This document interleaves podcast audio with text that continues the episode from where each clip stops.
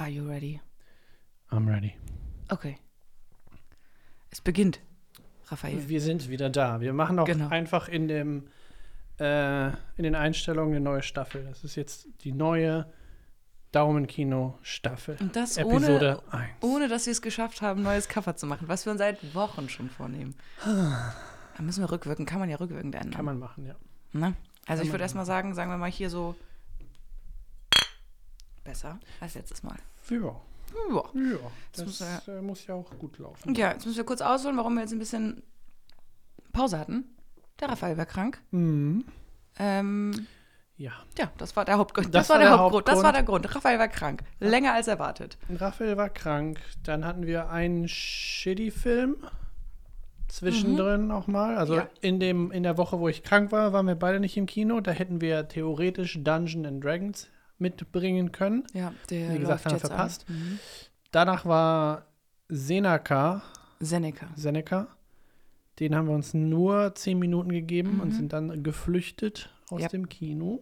Da haben uns dann dafür entschieden, das nicht aufzunehmen. Exakt. Und haben wir auch Oscar Recap hätte sich auch nicht mehr gelohnt, weil du ja nun mal nicht participaten konntest, weil er krank war. Also er kam nur mit ins Kino Oh, und ja, äh, ja, äh, ja. versackte dann leider sehr schnell. Dementsprechend I'm die schönen Events sorry. dieses Jahr, weißt du, also I'm sorry. ist okay. Er ist wieder fit, er spricht wieder, man kann ihn wieder verstehen. Ja. Aber ich habe wirklich eine sehr reizende Sprachnachricht von dir bekommen, wo du wirklich klangst wie ein komplett anderer Mensch. Und das, weil wir neulich noch drüber gesprochen haben, dass Raphael eigentlich nie krank ist. Nun, Wow. dann musste es ja passieren. Wir hätten mal auf Holz klopfen sollen. Immediately. Okay. Immediately. Genau. Und ähm, wie Rafa das hier schon äh, so neu angekündigt hat, äh, wir, wir wollen ein paar neue Sachen mal wieder ausprobieren, so zwischendurch. Äh, Rafa kommt heute mit einem kleinen extra Wunsch um die Ecke, wo er sagt, er will mal Mhm. gerne eine, seine kleine Interpretation des Films, den wir mitgebracht haben, in knackiger Form. 30 Sekunden hast du dir vorgenommen. Ja, ich möchte, dass du das timest. Ich, dass ich das time. Hast du das schon mal vorgelesen mit Timer oder wirst du erst sehen, ob es jetzt Ich mit Timer es dann sehen. Ich habe es mir vorge also ich habe es vor vorbereitet. Mhm. Deswegen, ich bin gespannt, ob ich, also ich habe jetzt nicht geguckt, ob es genau 30 Sekunden sind, aber das ist Ja. okay. Es kann auch länger sein, aber der, wie gesagt, die Challenge sind 30 Sekunden. Okay. Also Raphael möchte einfach ähm, ganz kurz und knapp seine, seine Ja. Interpretation, mache dann Special Sound-Effekt nochmal drüber. den Kern des Films ähm, einmal ähm, uns mitteilen und äh, das wird ganz spannend. Aha, aha. Ähm, und eigentlich wäre es ja super lustig, wenn man das nächste Mal, wenn ich das auch mache und wir das nicht teilen, eventuell, und man dann guckt, ob man das ähnlich verstanden hat. ja, Das könnte man auch noch mal versuchen next, das next ich, time. ich gut. Genau, ich habe es jetzt in unsere Notizen reingemacht. Äh, Ja. Du hast es noch nicht komplett gelesen. Nein, ich habe das gestern Ähm, die Recherche gemacht und danach nicht mehr reingeschaut. Deswegen, also es, es ist ein Anfang. Okay, wir werden das ausprobieren und schauen, wie sich das so anfühlt. Genau, und damit heißen wir euch erstmal willkommen in unserer neuen Staffel von diesem fabelhaften Podcast, der da ist. Daumenkino. Da,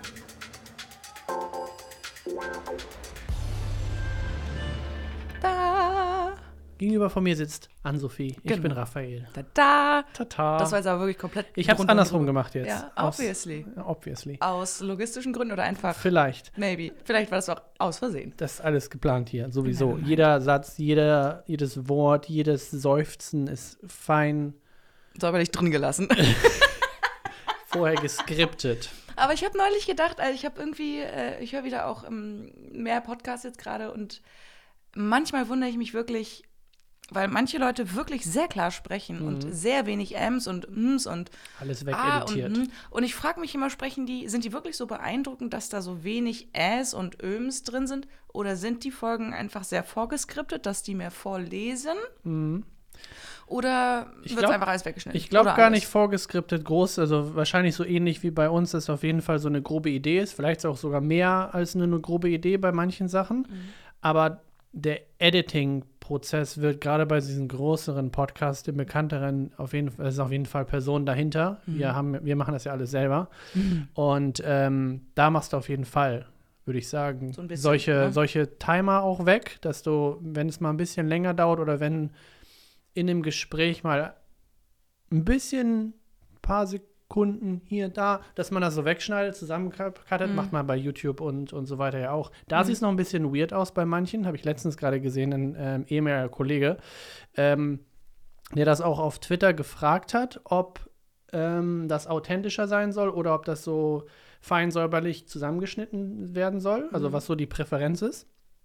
Und ich habe gesagt, ich finde das authentischer besser. Er hat sich im Endeffekt für die editierte Version entschieden und es wirkt auf Video halt blöd, wenn du nur eine Kameraeinstellung hast. Mhm. Das ist okay, wenn du zwei Kameraeinstellungen hast und dann Wechselst, ne? wechselst zwischen den beiden nicht zu viel natürlich, weil das Mhm. wirkt dann auch blöd, wenn du hin und her schneidest. Aber in dem Fall, es war irgendwie ein 30-Sekunden-Clip und alle Sekunde im Prinzip äh, war immer so ein kleiner Cut drin. Dann siehst du halt, wie sich die Person so ein bisschen hin und her bewegt. Hm. Was sehr komisch aussah, aber ich denke mal, gerade am Anfang ist es ja nochmal eine Lernkurve. Ähm, das machst du halt öfter und dann wird es auch besser. Ist mir früher viel stärker bei YouTubern aufgefallen. Mittlerweile gar nicht mehr so. Ich glaube, Aber mittlerweile wird auch viel vorgeplant. Genau, äh, es wird Videocontent wird viel mehr auch vorgeskriptet, Entschuldigung. ja, die lesen das quasi ab.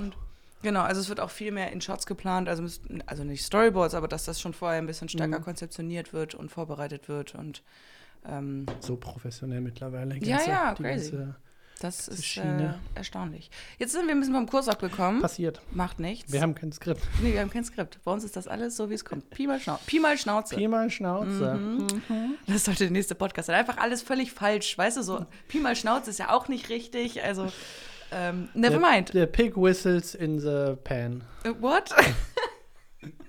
wow. Erstmal wieder an das Setting gewöhnt. Crazy. Oh mein Gott. Ähm, wir haben The Whale mitgebracht. Oh. um mal so in die Richtung wiederzukommen, hier, wo wir Ja. ursprünglich herkommen. Wir haben einen Film mitgebracht. Ja, genau. Äh, ein Oscar-Film sogar. Wir haben Was- ja, ja.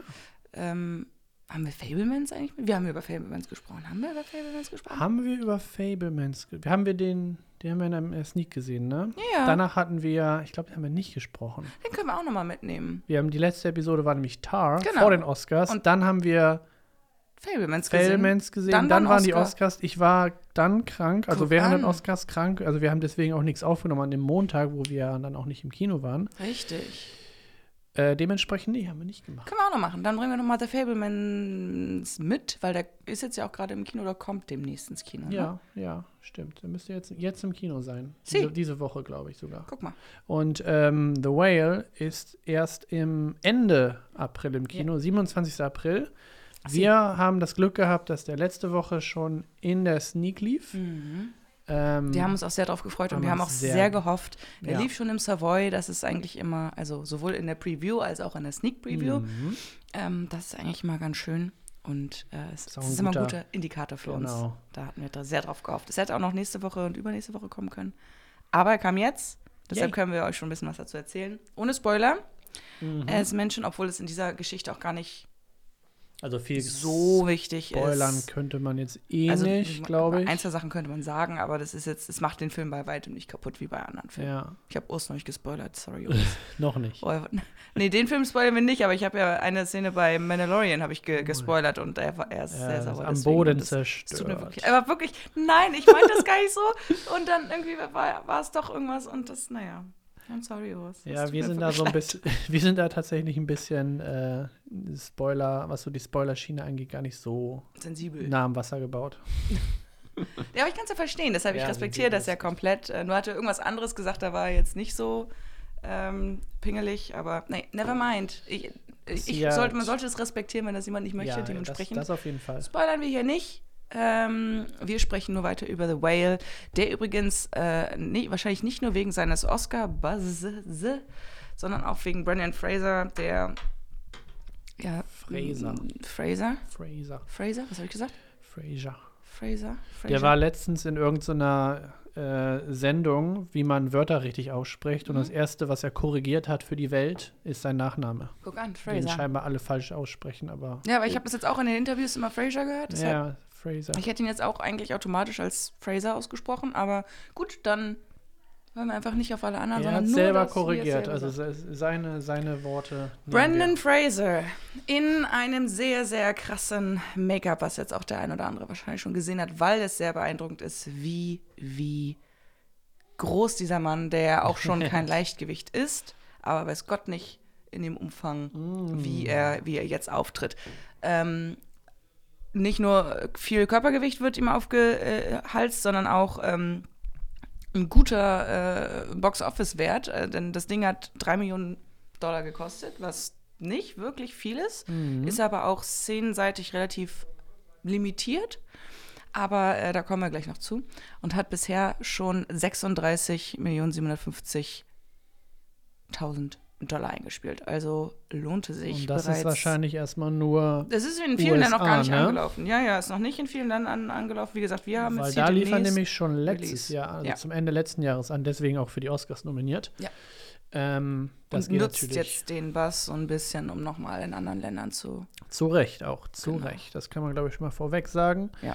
Äh, Trailer und auch Bilder, die man dazu sehen kann, äh, sind auf jeden Fall bombastisch. Gerade Mhm. weil das Make-up, was du erwähnt hast, also Mhm. Brandon ist kaum wiederzuerkennen.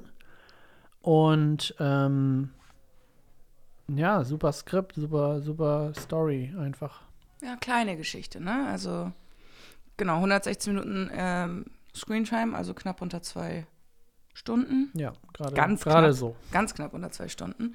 Und äh, gemacht von ähm, Darren Aronofsky, der unter anderem, der, sein letzter Film war Mother, der war jetzt ist jetzt sechs Jahre alt oder so.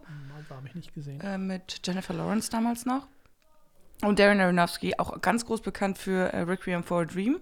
Mhm. Also eher für so ein bisschen Abfuck-Filme mit sehr, sehr tief liegenden Harte Themen. ähm, genau, Themen, sehr, sehr emotional durchrüttelnd, mit sehr, sehr äh, grundlegenden Prinzipien auch, die er nutzt. Mhm. Also sind sehr, sehr ähm, interessante Themen, die er da benutzt. Und deshalb auch nicht immer, nicht immer ganz einfach und ganz leicht. Und auch keine likable Characters, ähm, sondern eigentlich sind die alle sehr kaputt. Ja. Und so viel kann man zumindest sagen.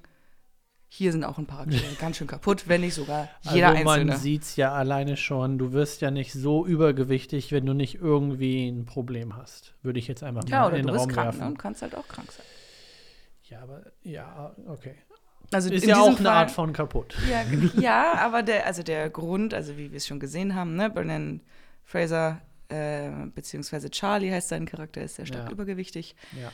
Ähm, und genau. Soll ich dann jetzt so ein bisschen von der Story erzählen, wenn du Erzähl, dann. genau, erzähl okay. du mal so ein bisschen äh, die Synopsis, so um was es hier eigentlich geht, und ich interpretiere dann Später. Gleich, gleich danach oder Gleich später. danach? Ich würde sagen später. Ich Später. würde sagen nach den Facts. Na, okay, Oder? Zum Schluss? Ich hätte jetzt Können wir gesagt zum. Schluss. können wir machen. Okay, cool. Also, ähm, wir haben gerade schon von Charlie gesprochen. Charlie ist ein, ein Dozent an einer, einer, Schu- einer Uni oder einer Schule, wo er Schreiben Mhm. lehrt. Ja, solche, so ein, so ein Aufsatzkurs. Genau. Also Essa Essays im Englischen, ich glaube, es im Deutschen es gibt das Wort Essay ja auch, aber es ist, glaube ich, einfach ein Aufsatz zu einem Thema. Genau, also genau, genau. Und er ist also grundsätzlich sehr, sehr belesen. Also man merkt es auch schon, er ist ein sehr, sehr altkluger Mensch. Also ich Mhm. glaube, sehr, sehr viel einfach auch an Wissen und Philosophie und Lebensweisheiten angeeignet durch Bücher. Ähm, und Charlie hat ähm, vor einer Weile seinen Partner verloren. Der hat sich das Leben genommen. Und ähm, dadurch hat Charlie eine relativ starke Essstörung entwickelt, die halt dieses ähm, wahnsinnige Übergewicht ähm, verursacht. 270 Kilo wiegt er jetzt. Also das ist jetzt nicht mal ein bisschen mehr und auch nicht ein bisschen mehr mehr, sondern das ist, ich, er kann alleine eigentlich nicht aufstehen. Ja. Er braucht, äh, wenn er aufsteht, braucht er, muss er sich stützen. Mhm. Und ähm, der, ganze, der ganze Oberkörper ist so massiv, dass halt alles leidet. Ne? Also rein, äh, rein physikalisch, ne? das, was das, das Gewicht, was auf deinen inneren Organen Ja. lastet, ist enorm. 270 Kilo ist schon echt, echt krass. Äh, alles an, an, an Füßen und Händen und alles ist geschwollen und aufgedunsen. Das ist schon doll. Also dir man, vorstellen, ja, bei seiner Körpergröße äh, ist jetzt auch kein super kleiner Mensch, Mhm. aber stell dir vor, Normalgewicht wären jetzt mal 90, 90, Kilo. maximal 100 Kilo und das Mhm. mal drei. Ja. Also ist quasi sein, sein, sein mehr als das Doppelte äh, an, an einfach nur Fett. Und Fett ist ja auch 100% immer noch, er müsste, ja. immer noch äh, massiger im Volumen als Ja, Muskeln. Muskeln. Ja, exakt. Also es ist schon, es ist schon nicht mehr feierlich Nee. und das weiß er auch.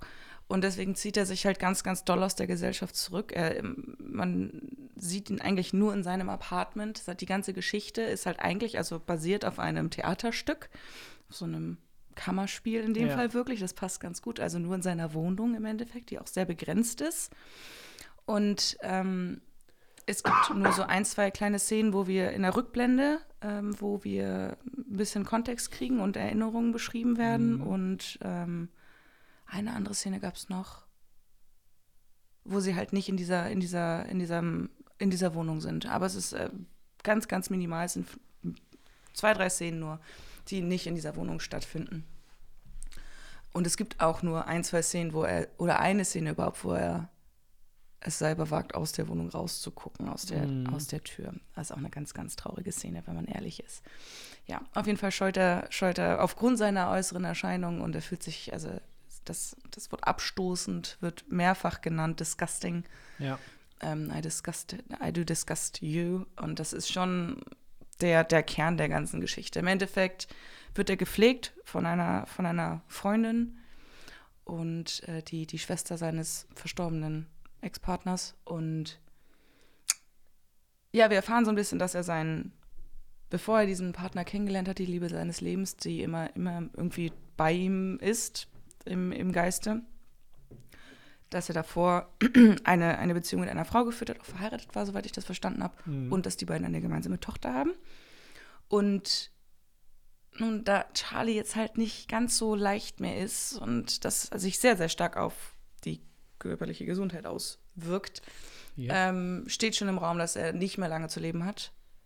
Will auch nicht ins Krankenhaus. Also der ist komplett, der hat sich komplett eingeigelt und wartet eigentlich nur noch darauf. Und also es ist eine Form von Selbstvernichtung, die er da betreibt. Exakt, ja. Und ähm, will aber noch, weil er mitbekommt, dass seiner Tochter, dass, dass, dass da irgendwas mit ihr ist, dass die nicht so gut im Leben klarkommt, dass die keine Freunde hat, ähm,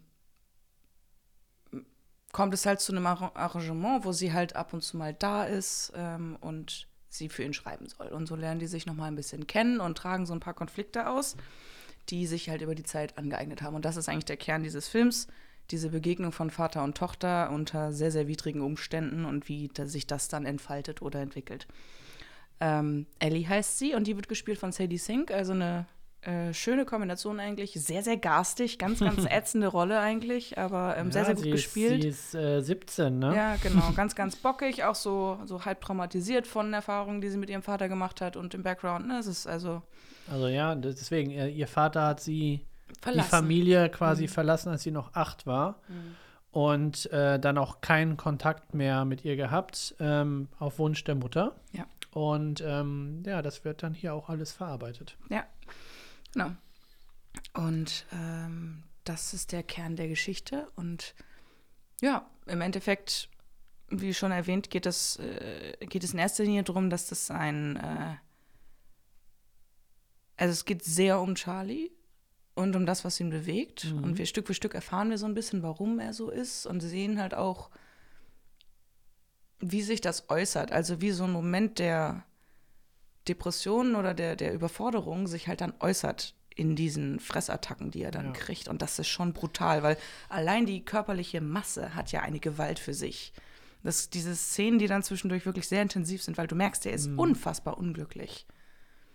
Total. Der will nicht mehr. Und das ist so in diesen Selbst, wie das in diesen Selbsthass umdreht, ist schon echt übel mit anzusehen, finde ich. Also es ist schon doll. Ja, und äh, so, ein, so ein Gewicht kriegst du ja auch nicht, indem du einfach nur normal isst, sondern man sieht hier wirklich, wie, ähm, Drei Schokoriegel, wie, das ja, wie eklig das aber wirken Ja. kann, wenn man wirklich viel zu viel isst. So weit Mhm. sogar, dass man sich sogar übergeben muss. Das Ja. haben wir auch einmal. Mhm. Ähm, und auch was für Portionen das auch sind. Und Mhm.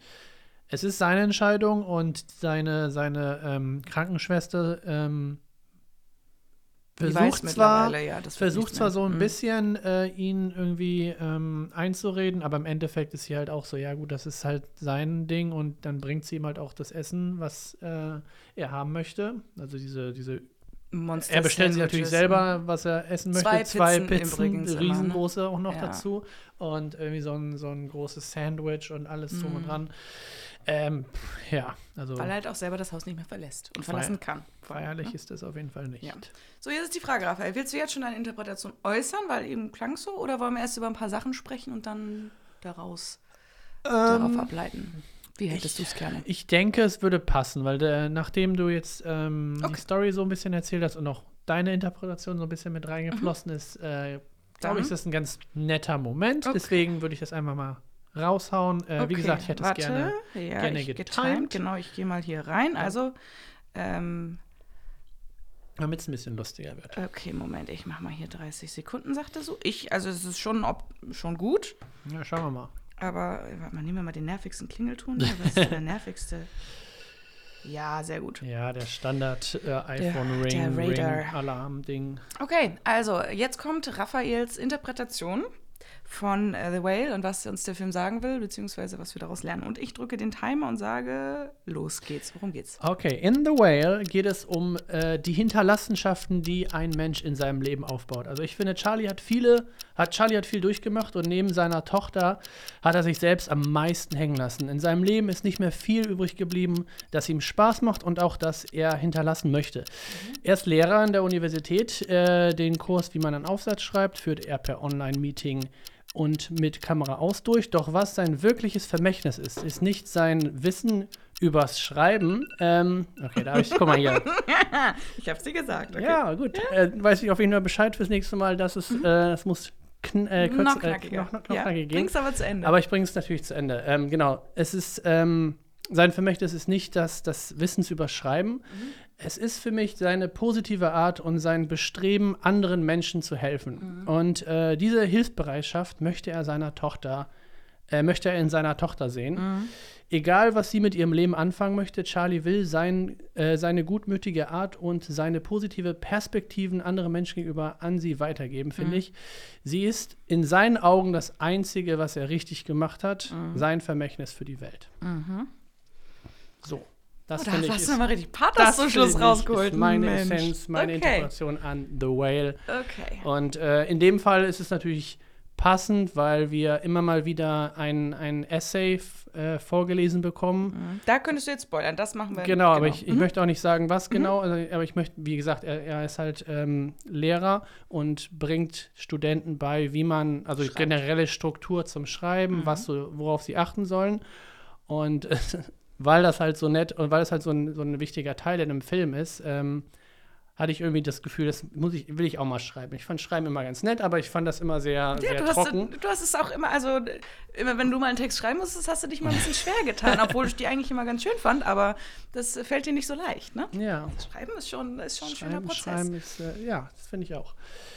Okay, genau. Und äh, damit können wir in so ein bisschen Fun-Fact-Szenario reingehen und so Trivias, die wir so jetzt rausgefunden haben. Mhm. Denn du hast schon erwähnt, es ganze, der ganze Film basiert auf einem Theaterstück. Mhm. Auf, ist passend natürlich für ein Theaterstück, so ein Kammerspiel. Das heißt halt auch The Whale übrigens. Und wenn man das googelt, Ja. sieht man Bilder von den Darstellern, die auch so ein Fettsuit haben, in Ja. ähnlichen Umfang tatsächlich.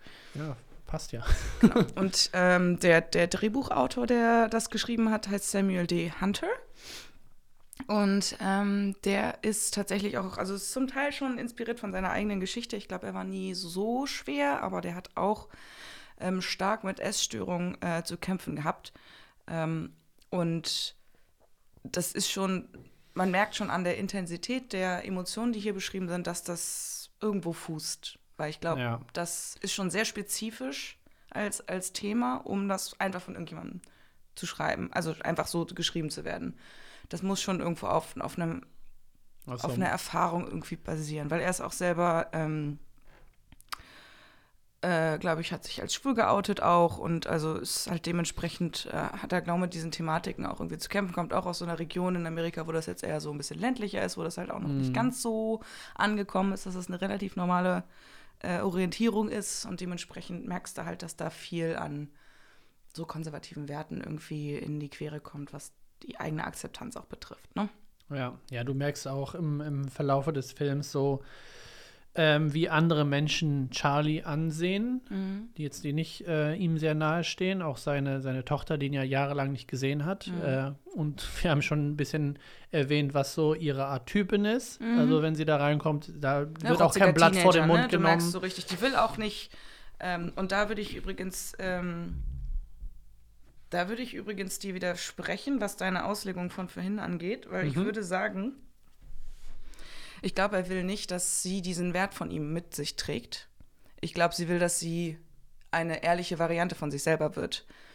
Und ich glaube, Charlie leidet ganz doll drunter, dass, ähm, dass man nicht ehrlich mit ihm ist. Und er redet sehr, immer sehr, sehr viel von Ehrlichkeit und von äh, erzähl mir etwas, was Ja. wie du es fühlst. Also und ich glaube, es geht ihm eher so um, also es ist auch, geht auch um Fassade, ne, dass sie natürlich so einen Schutzwall aufgebaut hat über die Zeit, aber dass es diese Fassade, an der er schuld ist, äh, in großen Teilen, im Endeffekt der Grund dafür ist, warum sie nicht ihr volles Potenzial ausschöpfen kann, warum sie nicht zu dem Mensch werden kann, der sie sein soll, in Anführungszeichen, oder sein möchte, sagen wir es mal so.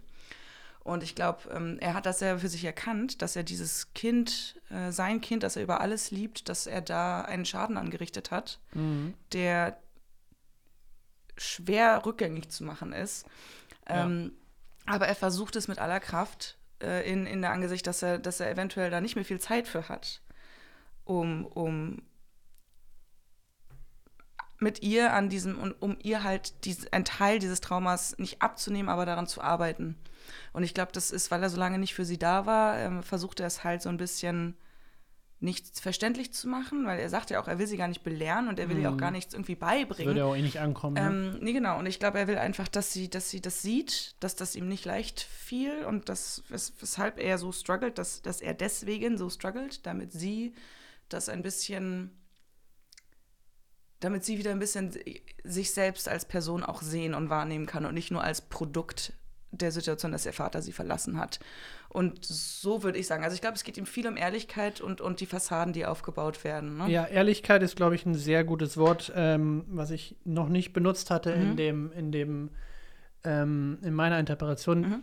Aber Mhm. ich finde auch, äh, es ist eine Art, wie man ehrlich ist. Und du siehst halt in, einem, in einer Szene, dass, ähm, wie heißt sie nochmal, Ellie? Ellie, ja. dass Ellie zu ehrlich ist, denn sie macht Fotos, ehrliche Fotos von Mhm. Leuten in Momenten, die jetzt nicht super schön sind, beziehungsweise teilweise auch ähm, eher angreifend, äh, Mhm. wenn man drauf guckt. Und also ich würde sagen, sie ist zu ehrlich in dem, wie sie ist und ist halt nicht nett. Oder das heißt, man muss Mhm. ja nicht nett sein, aber sie ist halt ähm, wirklich toxisch und diese, das möchte er in ihr nicht sehen. Er weiß, dass sie ehrlich ist Mhm. und er, ja, das ist ein sehr wichtiger, sehr wichtiger Punkt, denn er hasst es über alles, wenn irgendwelche Aufsätze einfach nur so runtergerattert Mhm. sind und diese Formel einfach nur machen, ohne deine eigene Meinung Perspektive einzubringen. reinzubringen. Und was er halt bei ihr nicht sieht, äh, oder was er bei ihr sieht, aber noch, äh, was, was als fehlt, ist halt wirklich diese, diese nette Art, anderen Leuten zu helfen, beziehungsweise ehrlich mit dir selbst zu sein, aber auch nicht angreifend oder toxisch. Aber ich glaube, es geht halt, ja, und ich weiß, das weiß ich nämlich gar nicht mal, ob es um dieses Freundliche und Nette geht, weil ich habe das Gefühl, dass, dass das für ihn gar nicht so wichtig ist. Also es ist seine Art, ich glaube, er sagt auch regelmäßig, ne, das Mhm. ist seine Art. Oder Ähm, zumindest, sagen wir mal so, es, sie muss nicht nett in dem Sinne sein, zumindest sie muss gut, äh, mit einem guten, ähm, äh, nicht gutgläubig, sondern sie muss äh, eine, Mehr Vertrauen auch in Menschen haben. Ne? Das auch, aber sie muss einen, einen äh, guten Willen haben. Mhm. So, also du kannst ehrlich zu jemandem sein, dabei aber auch sehr, Mhm. sehr Verletzend. plumpt, Mhm. plump, genau, und verletzend, aber du hast halt, äh, du möchtest der Person helfen. Mhm. So, also du hast einen guten, guten Ausgangs, äh, eine, eine gute, gutes Ende in, in Sicht. Mhm. Und das hat sie ja im Grunde, aber äh, das, da, da, da bauen wir erstmal drauf hin. Aber es ist auf jeden Fall äh, interessant, man kann da viel, äh, viel reinlesen. Definitiv. Ähm, genau. Ähm, kurz der Circle zurück zu Samuel äh, D. Hunter, der Schreiber. Wie gesagt, genau, er ist, er ist, er lebt ähm, offen schwul und hier steht es auch an der Rutgers University, ähm, hat er Exposure Writing gelehrt Mhm. oder lehrt das noch, ich weiß es nicht. Und ähm, hat nämlich auch in äh, den auch, weil er, ich weiß gar nicht, ich habe ihn jetzt angeguckt, der sieht gar nicht so dick aus, aber er spielt zum Teil, ähm, dass äh, die, die Typewriter, oder nicht, also er tippt, äh, da spielt er den Doppelgänger für, für Brandon Fraser. Aber ich weiß nicht, er muss ja schon sehr fleischige Hände haben oder so, dass er das, dass er das irgendwie so macht. Vielleicht hat Fall. er auch, also Brandon hat ja kompletten Fettsuit bis ins Gesicht halt. Mhm. Ähm, also ich kann mir vorstellen, dass auch wenn du einen Doppelgänger oder einen Stunt-Double hast, dass die Personen dementsprechend auch vom Make-up angepasst sind. Mhm. Es geht ihm wahrscheinlich darum, wie er schreibt. Also das ist Mhm. ja so oft auch bei, bei Taten, wäre auch über, äh, hatte ich Mhm. ja überlegt, ob ähm, Kate Blanchett wirklich das Klavier spielt, Mhm. weil man ihre Hände nicht sieht. Wobei bei La La Land sieht man wirklich die Hände von Ryan Gosling. Mhm. Beide haben das aber selbst gespielt. Das ist halt eine Ja. Art, wie man es wie man's filmt. Und ich könnte mir Genau. vorstellen, dass hier es Ist ihm so darum ist, ne? gehen, so möchte ich gerne porträtiert werden, wie, wie ich geschrieben habe. Genau. Ähm, das, da wir schon gesagt haben, dass dieser Film aus dem, aus dem Theater oder aus dem Kammerspiel kommt, wir waren auch ein bisschen überrascht, als äh, der Mhm. Film anfing. Ähm, ich hatte es anders in Erinnerung, dass der Trailer ganz normal im, in so einem 16 zu 9 Format Ja. gezeigt ist. Ist er aber tatsächlich nicht. Wir waren kurz überrascht, weil der Vorhang irgendwie nur so zur Hälfte aufging und wir so, äh? ähm, Es ist tatsächlich äh, in einem Bildratio von 1 zu 3, 3 gedreht, also fast quadratisch, so ganz leichtes Querformat. Ja. Äh, und dadurch hatte Rafa auch nochmal äh, auf dem Rückweg gesagt, das ist natürlich, dieses Format ist eigentlich ganz interessant, weil es dich sehr nah ranholt Ja. an die, an die Personen, die gezeigt werden. Du, du hast halt, wenn du ein Gesicht aufnimmst damit in der Nahaufnahme, ha- siehst du nicht mehr als das Gesicht. Die ganze Leinwand ist einfach nur noch das Gesicht. Genau, und deshalb ist es sehr, sehr fokussiert und sehr nah an den, an den Charakteren ähm, und zeigt natürlich auch, macht das Bild natürlich klein und dadurch wird auch nochmal dieser massive Körper in dieser kleinen Wohnung Ja. sehr, sehr eindringlich, deutlich und ähm, ist als äh, Medium sehr, sehr gut genutzt in diesem Fall. Und sie haben, glaube ich, auch nicht lange Vorbereitung gehabt für die Cinematografie. Das sind, glaube ich, nur zwei Wochen gewesen, die der Kameramann Vorbereitungszeit hatte, um das Mhm. alles so ein bisschen zu planen und zu organisieren. Das muss man halt auch erstmal hinkriegen. Ähm, genau. Und ähm, man hat das ja wahrscheinlich schon mitbekommen, dass äh, Brandon Fraser hat ja lange, also es hat, er hat eine große Zeit gehabt, ne? Nach der Mumie und so, das war, war ja überall Mhm. ähm, präsent als, als auch wirklich sehr attraktiver Kerl, muss man mal sagen. Also das war wirklich schon stimmt. ordentliches Schnubbelchen damals. Was war das, 80er? 90er? 90er wahrscheinlich, Ja. ne? Ende, Ende 80er, Anfang äh, die 90er. kompletten 90er war der auf jeden Fall in sehr großen ne? Produktionen Ja. Genau, überall präsent, äh, fast sogar schon überpräsent und genau in so ein Comedy-Ding wie ähm, so eine Art Tarzan-Verschnitt. Ich weiß gar Mhm. nicht, wie es gerade heißt, irgendwas mit George. Mhm. Da sieht man ihn ja auch mit seinem Sixpack. Mm, Und da siehst du seine, ähm, habe ich, hab ich letztens eine, eine, eine Szene gesehen von einem ehemaligen Kollegen, wo er meinte halt, die waren irgendwie so eine, weil die so ein Comedy-Duo waren Mhm. oder Comedy-Gruppe, meinten halt, alter Brandon, warum, warum, wie siehst du also du bist Comedian, warum hast du ein Sixpack? Wieso siehst du so aus? Das gehört sich nicht. Das gehört nicht zum guten du, Ton. machst, du bringst uns alle hier. Äh, äh, Ja, nee, also hat eine tolle, tolle, steile Karriere und irgendwann hört es dann auf oder er ist in zu viele, zu große Produktionen gekommen und dann irgendwann ist das so ein bisschen, ja, äh, ist er so ein bisschen ähm, auf einmal war er weg. abgestürzt, in Anführungsstrichen. Ähm, und deshalb wurde dieser Film auch besonders als sein Comeback gefeiert. Und große Fans waren natürlich sehr, sehr aufgeregt. Ähm, die Kritikerwelt schaute natürlich ganz genau hin. Und es gab dann äh, ein sehr, sehr schönes Video, ähm, wo sie in Cannes, äh, in Venedig waren und den Film vorgestellt haben. Und der tatsächlich sechsminütige Standing Ovations bekommen hat, was in Cannes regelmäßig passiert, aber sechs Minuten ist schon gut und es ist halt sehr, sehr schön, weil er sitzt da und ist halt so Tränen gerührt und als er steht, rückt Er sich das steht da, zurecht, äh, ist, ist wirklich sichtlich gerührt und äh, ich habe so geweint, als ich es gesehen habe, weil ich es so schön fand.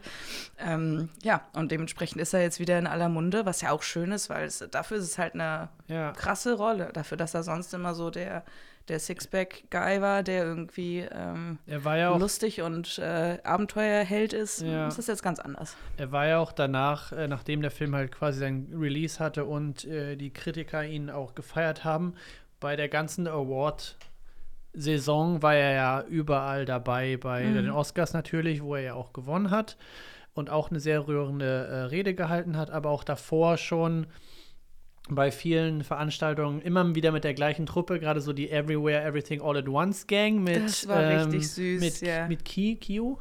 Ja. Ähm, und die sich dann immer mal wieder Gesehen in haben bei den, den in den Presseevents ne? mal Mhm. wieder getroffen haben. Das fand ich so süß, weil die beiden haben wir ja dann auch gesehen jetzt hier in Encino Man, äh, Mhm. auch eine nette Szene zusammen hatten in den Mhm. 80ern, wo, wo Brandon seinen komischen Stunt äh, oder seinen Tanz-Performance da Mhm. gemacht hat. Und ähm, lange Rede, kurze Sinn, das ist alles so schön, der, der Kreis schließt sich. Die beiden haben dieses Jahr Die lange, beide ver lange verkannten Schauspieler, ja, die jetzt beide so ihr Comeback hatten. gefeiert, weil Mhm. er war ja auch sehr lange äh, nicht in der Filmindustrie im Prinzip und jetzt haben beide einen Oscar gewonnen, was Ja, super, super ganz, süß ganz ist. Ja, es hat auch ein bisschen gedauert, bis dieser Film zustande kam. Also The Whale jetzt, ähm, Darren Aronofsky hat gesagt, es hat zehn Jahre gedauert, um den zu casten. Also es ist tatsächlich, also ich glaube auch Aronofsky ist so einer, der dann schon eine gewisse Vorstellung davon hat, wie das wirken soll und auch dann, da musst du schon so ein Type dazu casten. Und wir Ja. kommen gleich mal dazu, wer ursprünglich, weil da habe ich sehr gelacht, das konnte ich mir gar nicht vorstellen. Also es ist Ja. schon sehr gut, wie es jetzt gemacht ist. Ähm, aber es hat äh, zehn Jahre gedauert, bis, der, bis er äh, irgendwann mal über den Trailer von einem brasilianischen Film gestolpert ist, der da heißt Journey of the To the End of äh, the Night aus 2006. Da war äh, Fraser noch in der Hauptrolle unterwegs. Also brasilianisch sagt schon, ne, aus dem amerikanischen Mhm. Markt war er dann so ein bisschen weg. Und da hat er ihn gesehen und dachte so, das, äh, das ist er, das, äh, Das ist mein das, Mann. das ist mein Mann für, für Charlie. Gerade Charlie war sehr schwierig wohl. Und Ja. dementsprechend, äh, ja, ist das jetzt in, in diesem Vibe zusammengekommen, wie, ne, wie, wie gedacht. Und ursprünglich, äh, also es war mal George Clooney im Gespräch, um das Ding zu directen, was ich auch ein bisschen sonderbar fand. Und ähm, die andere Kombination, die im Raum stand, sind halt, ja, genau, Tom Ford für die Regie und James äh, Corden für die Hauptrolle. Und das, also, Oh mein Gott. das, ist, das wäre ein komplett anderer Film geworden, also ganz anders. Und ich weiß auch nicht, also Tom Ford per se, wunderbar, ne? Also gar kein Stress, er macht ja sehr stilistische Filme, aber ich finde, für diese Geschichte ähm, passt dieses Selbstzerstörerische, was Aronofskis Filme immer haben, viel besser zu ihm. Also wenn wir jetzt mal so Nocturnal Animal angucken, das ist alles sehr stilistisch, es ist alles sehr Ne, es ist jetzt nicht sauber und clean, aber es ist halt sehr stilvoll. Und ich finde, diese Geschichte passt das nicht. Es ist, glaube ich, auch sehr schwierig, weil wir noch kein Kammerspiel von Tom Ford gesehen haben, zu, sich zu überlegen, kann der das? Äh, kann er da Regie führen? Weil genau dieses Stilistische hast du da ja gar nicht so groß die Möglichkeit. Du, du musst da wirklich ganz anders auch an die, auch die, was, was ja die ähm, das Seitenverhältnis angeht. Also es bringt das wäre dann eine Entscheidung nix. gewesen, die er selber getroffen hätte, Das- dass es nicht so ist wahrscheinlich. Genau, das ist nämlich das Ding. Äh, Du kannst einerseits komplett nah rangehen mit einem fast 1 zu 1 äh, Seitenverhältnis oder was ja Tarantino gemacht hat in einem ähnlichen Szenario bei ähm, The Hateful Eight, wo es ja auch in einem Raum war, wo er gesagt hat, ich gehe komplett voll auf Ja, dass du äh, den ganzen Raum quasi die ganze Zeit sech- sehen kannst. ne? 21 zu irgendwas, also dieses, Ja. dieses riesen äh, ultraweite Format. Mhm. Aber es ist halt komplett andere Art von, von Storytelling. Und ich glaube, Tom Ford wäre auf jeden Fall interessant gewesen. James Corden, sage ich mal so, Seit oftmals Cats ist ist er es. komplett unten durch bei mir. Es tut mir leid. Ja, das Der sowieso. da überhaupt nicht Aber rein. ich wollte nur sagen, oftmals sind ja Comedien, gerade wenn du sie in eine dramatische Rolle steckst, tatsächlich Sehr sehr gut gut. auch, ne? Also Bob Odenkirk äh, als, als großes Beispiel oder Brian Cranston ja auch. Mhm. Ähm, wobei James Corden, ich finde, seine Stimme Das Würde die nicht passt zu- so gut zu- zu dem, das passt so gut zu dieser Rolle, die Stimme von Fraser in diesem Genau, Fall, das wollte ich ne? gerade sagen. Also ich glaube, James Cordens Stimme wäre mir da schon irgendwie Zu nach fisselig, zehn ne? Minuten auf den Sack gegangen. Brandon hat eine sehr, sehr klare Stimme und gerade wenn er diese, diese ähm, ähm, Remote Sessions hat mit seinen Studenten, Wo die Kamera aus ist. wo ne? die Kamera aus ist, da, da wirkt die Stimme so krass. Und ich habe auch gerade überlegt, weil wir ja Christian Bale ja auch in einem, er hat kein Fettsuit gehabt, der hat sich jetzt angefressen, ne, für weiß. Im Zweifel frisst er sich den Bums immer an. Das ist, der war, er war doch so überrascht, dass das, das, äh, dass Gary äh, Oldman. Gary Oldman das halt nicht mit, das mit Prosthetics gemacht hat. Ja, Ja, so, deswegen, what? ich dachte gerade auch, weil ähm, Christian Bale ja ähnliche Gesichtsform hat, wenn er fett ist. Mhm. Äh, und würde da eigentlich so von dem Optischen in die Rolle passen. Aber ich glaube, der hätte sich fertig gemacht, weil er wirklich gesagt hätte, weißt du was, ich, ich esse mir jetzt die 270 Aber Kilo er hat an. ja das letzte Mal schon gesagt, dass, er das, dass sein Arzt doch gesagt Ja, hat, ist so besser dumm, nicht, ähm, dass äh, Ja, alleine, der nimmt ja nicht nur zu, Der nimmt ja auch wieder ab. und der nimmt, äh, der nimmt ja in einem, in einem Rekordzeit zu und wieder ab. Also das ist ja auch Gar nicht gesund. null gesund. Nee, aber dementsprechend Fettsuit, gut, dass du sagst. Ähm, ne, 260 Kilo, die kannst du natürlich jetzt nicht ähm, mal eben äh, jemandem zumuten. Äh, aber es sind tatsächlich, ähm, es ist, äh, wo ist denn der Fact? Der Fact da weiter unten. Ne? Guck mal, ich war hier schon, genau. Super. also, äh, wenn man das mal gesehen hat, ne, wie viel Maske das ist. Also, das äh, vier Stunden Maske jeden Tag, was auch sehr körperlich anstrengend ist, weil du sitzt ja die ja. ganze Zeit. Und der, der, der, das zusätzliche Gewicht, was er mit diesem Fettsuit, weil sie, du machst natürlich, du nimmst dann halt nichts Leichtes, weil du musst dann ja schon Das muss auch, ja auch schon. du musst ja auch, deine Bewegungen müssen da eingeschränkt sein und das muss schon, auch dass du schwitzt. Ich kann mir vorstellen, dass der auch so wie Hölle geschwitzt hat in den Ding. Ich glaube, das mussten die noch nicht Ja. mal draufbauen, äh, drauf Make-upen. Das, also da musst du schwitzen wie Hölle. 136 Kilo. Ja, stell dir mal vor, du hast einen 136 Kilo schweren Mantel an, da schwitzt du Kannst natürlich du, kannst instant. Du, kannst du 136 Kilo in irgendeinem Gerät von dir bewegen? Äh, in diesem, in Beinpresse? Beinpresse-Ding, ja. Ja, ja. Da geht das. Und das ist auch schon ganz schön schwer. 136 Kilo ist ein ordentlich. Genau, das, das, ist, nichts, was ähm, man mal eben mit einem Fuß macht. Das ist schon ein bisschen. Genau, das ist mehr, äh, ist noch nicht, äh, genau, nicht das doppelte Gewicht ähm, von mir, aber genau, das ist, das ist nicht mal eben kurz weggedrückt. Und, du musst es dir mal gut, vorstellen, in dem Fall ist es halt überall verteilt. Ja, aber trotzdem. Aber trotzdem, er, er kann bestimmt nicht oder konnte bestimmt nicht alleine auch aufstehen. Also das, was man so gesehen hat ähm, im Film, Ja. kann ich mir schon vorstellen, dass es auf jeden Fall harter Struggle war. Ja, Ähm, definitiv. wirklich von dieser Couch aufzustehen, weil gerade so eine Couch bist ja richtig tief drin. Und Eingesenkt, ja, jetzt ja. mach mal ohne ja, ähm, großen Schwung, komm mal da hoch. Nee, das geht halt nicht. Genau. Und er hat sich auch ähm, mit äh, der Obesity Action Coalition, die gibt es in Amerika offensichtlich, gearbeitet. Zu Recht. Ähm, ja, ähm, die halt, äh, also hat mit sich mit denen beraten und mit einem, Achtung, Tanzlehrer zusammen äh, gearbeitet, um diese Bewegungsabläufe halt zu verstehen. Ne? Also das kannst du natürlich einmal durch das Gewicht schon so ein bisschen nachvollziehen, aber ich glaube, du bewegst dich dann trotzdem noch mal anders, wenn das Gewicht auf deinem normalen Körper ist, als wenn du wirklich, wenn das dein Körper ist. Ja. Und dementsprechend ähm, hat er sich da relativ gut vorbereitet und ich, ich finde, man nimmt das auch komplett ab, wie er sich da bewegt und wie schwerfällig er ist und das schwere Atmen, das immer- Ja, genau, einmal das, aber ich habe immer irgendwie drauf ge geguckt, irgendwie gerade so, weil ich wusste, okay, es ist auf jeden Fall ein Fettsuit, aber irgendwann hört ja das Fettsuit-Ding Mhm. Auf und dann geht's, irgendwo, äh, mhm. man das irgendwie sieht. Man sieht nichts, Gar ist nichts, perfekt. aber natürlich nichts. sieht man nichts, wäre sonst nichts. albern, aber trotzdem habe ich immer so sein Gesicht angeguckt und dachte mir so sein Hals, sein Irgendwas muss man alles. noch sehen. Sehr, nee, sehr es gut. Ist, äh, mega. Ja, nee, nee, das ist schon richtig, richtig ordentlich. Ja, also das war schon beeindruckend. Das ist Darren Aronofskys erster digitaler Film, so am Rande erwähnt. Ähm, Finde ich, wirkt trotzdem immer noch recht analog, ehrlich gesagt. Weiß nicht, mag vielleicht das Format sein oder so ein bisschen das Körnige, weil ich finde, das Ja, ist der kein, wirkt tatsächlich schon auch sehr gut. Jetzt in dem Fall habe ich gerade ein Bild hier, aber es wirkt sehr ähm, stilistisch, so Film. Mhm. Also es kann natürlich auch sein, dass das einfach ein sehr dunkler Raum, also dass sie das einfach bewusst äh, in einem dunkleren Setting Ja. gemacht haben und den dann halt, also dann mit der Körnung da äh, gearbeitet haben, um das Ganze halt auch so bedrückend und eng noch zu machen, was es halt nun mal auch ist. Ne? Genau. Ähm, und dadurch, dass es halt nur in diesem kleinen Raum stattfand, ähm, sind die Dreharbeiten auch überschaubar. Ich meine, bei drei Millionen Dollar Budget, das ist nicht viel. Das ist nicht Das ist viel, absolut ja. nicht viel. Es sind auch nicht viele ähm, äh, Cast-Mitglieder, ne? aber du hast natürlich trotzdem Location und den ganzen Kram an der Hand. Äh, vom 8. März bis zum 7. April Ja. haben sie gedreht, also einen Monat. Ja. In Newburgh, New York. Und danach geht es in die Post-Production im April. Genau. Und dann hat das ja auch nicht lange gedauert wahrscheinlich, weil Make-up, viel Make-up, ne? Also dann hast du höchstens dann noch äh, CGI-Korrekturen.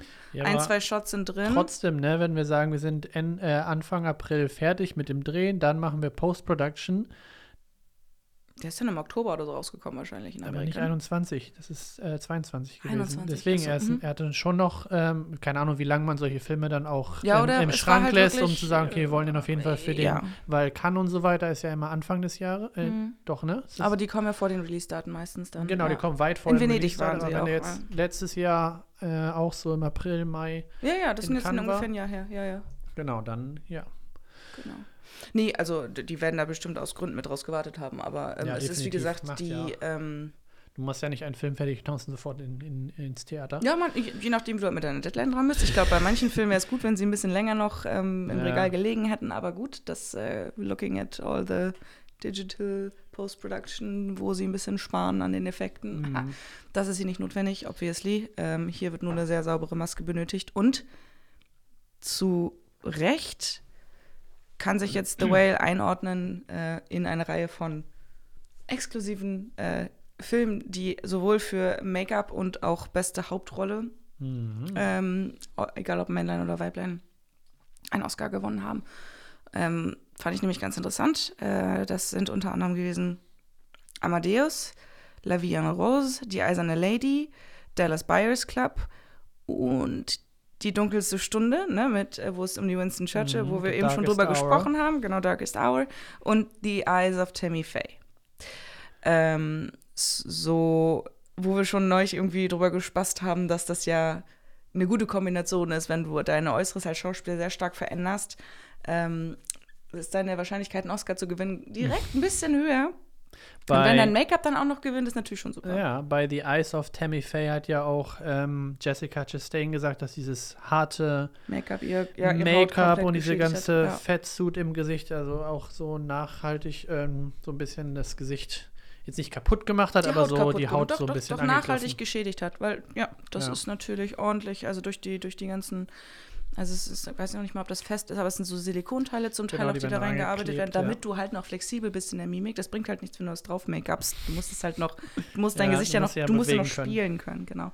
Ja, und dementsprechend ähm, ist das dieser kleine elitäre Club, die diese zwei Preise jeweils ähm, für sich ähm, gewinnen konnten. Ja, und wie gesagt, auch durchaus verdient, weil, also, das ist schon wahnsinnig beeindruckend, was sie da aus diesem, diesem Mann gemacht haben. Im wahrsten Sinne des Wortes. Wirklich, ja. Ja. Nun, Raphael, Ja, an Sophie. würdest du sagen, die Leute sollen zu The Whale ins Kino gehen? Oder würdest du gewissen Leuten davon abraten? Und wenn ja, wieso? Oder sollte irgendjemand ganz besonders dringend dahin gehen? Was würdest du sagen? Okay, okay, sehr spezifisch. Ich würde sagen, Ja, wie gesagt. Mhm. ich würde sagen, weil das einfach so ein bombastischer, äh, so eine bombastische ähm, schauspielerische Leistung ist, die Mhm. wir hier von Brandon sehen. Und weil der Film tatsächlich auch eine sehr rührende Geschichte hat, würde ich auf jeden Fall jeden vorschlagen, den im Kino zu gucken, auf großer Leinwand, weil da bist du wirklich drin und Mhm. nah am Geschehen.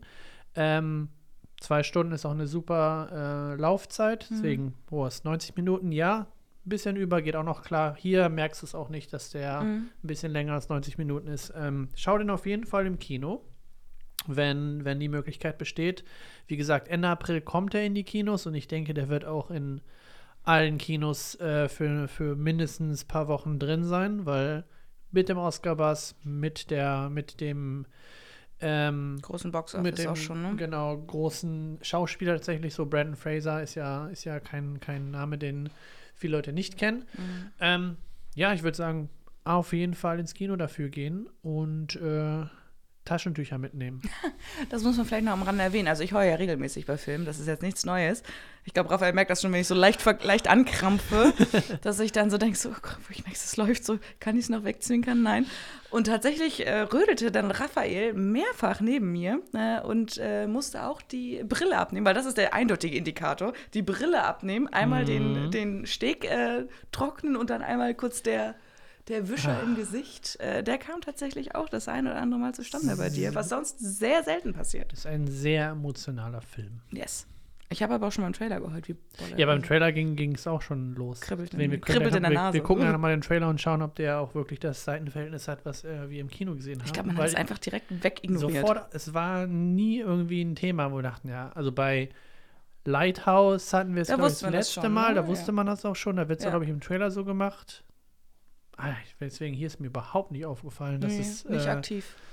dass das so ist. Aber macht Sinn, macht total Sinn. Ja. Gut. Ja, genau, das, äh, genau. Ich schicke alle ins Kino. Schickst du auch alle ins Kino oder sagst du, nee, komm, du nicht? Ich kann mir vorstellen, dass das nicht jedem gefällt. Ähm, ich kann mir vorstellen, dass das den einen oder anderen ein bisschen triggert, weil es geht tatsächlich sehr um, um Trauma. Ne? Also es Mhm. ist schon nicht ohne und deshalb, also wer so ein Das bisschen, auch, ja. wer so ein bisschen um Aronofskis Filme weiß und damit nicht gut klarkommt, der wird hier, das wird hier nicht besser sein. Das stimmt Ne? allerdings. ja. Also äh, ich glaube, das ist schon, wenn man wenn man selber traumatische Erlebnisse hat, so gerade was Familien und Beziehungen zu Eltern angeht und zu, zu Partnerschaften und zu Essstörungen, das kann schon sehr heftig sein. ja. Also dementsprechend wäre ich da so ein bisschen vorsichtig und da würde ich vielleicht eher sagen, für den einen, der, da, der sich da äh, empfindlich fühlt, dass, den das aber interessiert, guckt ihn dann lieber zu Hause in einem, in einem, in einem sicheren Umfeld. Mhm. Ähm, für Leute, die da nicht so Probleme mit haben, unbedingt. Aber ich glaube, es kann schon, weil es dann doch sehr an manche Themen geht, die, die nicht unbedingt einfach sind, dass wenn man da ein bisschen vorbelastet ist, dass das schon sehr, sehr emotional, also emotionaler wird, als es eh schon ist. Und dementsprechend würde ich sagen, also da muss man einfach ein bisschen in sich reinhorchen, wenn man da Probleme mit hat. Nimmt euch, äh, guckt ihn lieber irgendwie zu Hause mal, wenn ihr halt, damit ihr im Zweifel ausmachen könnt. Ähm, für Leute, die da jetzt keine Probleme mit haben, sollte das absolut kein Problem sein, würde ich sagen. Aber Nein, dementsprechend, wie, wie bei den anderen Sachen von Aronofsky, ich würde auch niemandem, der ein Problem mit Drogen hat, empfehlen, Requiem for a Dream zu gucken. Guck Also, Entschuldigung, jeden Fall an. also Entschuldigung, da würdest du natürlich auch sagen, äh, vielleicht nur so unter Aufsicht. Also ja. da, da, da muss man, die, die Kurve muss man vielleicht einmal nehmen, aber ansonsten äh, schauspielerisch natürlich sehr, sehr schön zu sehen. Also auch toll, diesen Schauspieler so in so einer verletzlichen Rolle auch zu sehen. Und ich glaube, er hat wahrscheinlich auch selber eine Zeit lang auch ein bisschen mit seinem Gewicht ge- zu kämpfen gehabt, wenn er diesen, diese Sixpack-Situation hatte, kann ich mir vorstellen. Gleichzeitig ist er so ein goldiger Kerl, also dem gönnt man das einfach auch total, dass er jetzt diesen Bass bekommt. Von daher ähm, würde ich auch sagen, ähm, wenn man da jetzt keine großen Probleme in irgendeiner Art und Weise hat, ist das ein, ein Film, den man unbedingt gucken sollte. Ob man den jetzt im Kino oder zu Hause guckt, ist jetzt auch egal, weil das Ding ist eh schon, läuft eh schon gut. So von daher, wenn man das lieber zu Hause gucken will, go, Ja, go for ja, it. ja. Aber dann legt das Handy zur Seite und lässt sich darauf ein. Wirkt natürlich intensiver im Kino, muss man ganz ehrlich sagen. Gerade mit dem Bildformat, das ist auch mal ganz spannend, das äh, anders zu sehen als, als zu Hause. Dementsprechend da natürlich, äh, natürlich mit Definitiv. der Empfehlung ins Kino zu gehen. Aber gute Warnung, deswegen, das stimmt schon. Das ist kein, kein einfaches Thema, äh, um was es hier geht. Von daher Genau. äh, Also macht, wie um, es am besten Es funktioniert. geht um, um Sucht, es geht um äh, Suizid, es geht um, um Depressionen, es geht um äh, Essstörungen, ähm, all diese Dinge, die nicht ganz so einfach zwangsläufig sind. Wenn man da keine Belastung hat, wunderbar, aber mit, mit Vorsicht. mit Vorsicht zu genießen. Genau. Gut. Und damit äh, gehen wir heute wieder ins Kino, ne? Genau. Vielleicht kriegen wir jetzt heute was äh, nicht so Dramatisches Oh, mit. ich ich Man hab- wird es sehen. Ich weiß, ich, ich ahne. du weißt schon, ich ahne, ich ahne, ahne. Wenn wir uns auf unsere Savoy-Kollegen verlassen, dann wird es heute Hast du das gespickt? komplette Gegenteil. Ich habe nicht getippt, aber es lief Cocaine Bear tatsächlich. Also im Zweifel haben wir das Hardcore-Gegenprogramm zu The Whale. Ah, das wäre doch, den Bären das wär doch perfekt. Auf Koks. Schön den Kon das Kontrastprogramm. Das wäre schon toll. Und dann ist es den Brügge noch The Fableman mit. Weil den kann man auch einmal ganz schön nochmal besprechen. Ja, der genau. Wie gesagt, der läuft schon im Kino. Das machen wir nochmal. Und äh, schieben wir nach. Den schieben wir auch noch hier rein. Genau. Cool. Ab Gut, dann gehen wir ins Kino. Bye. Bye.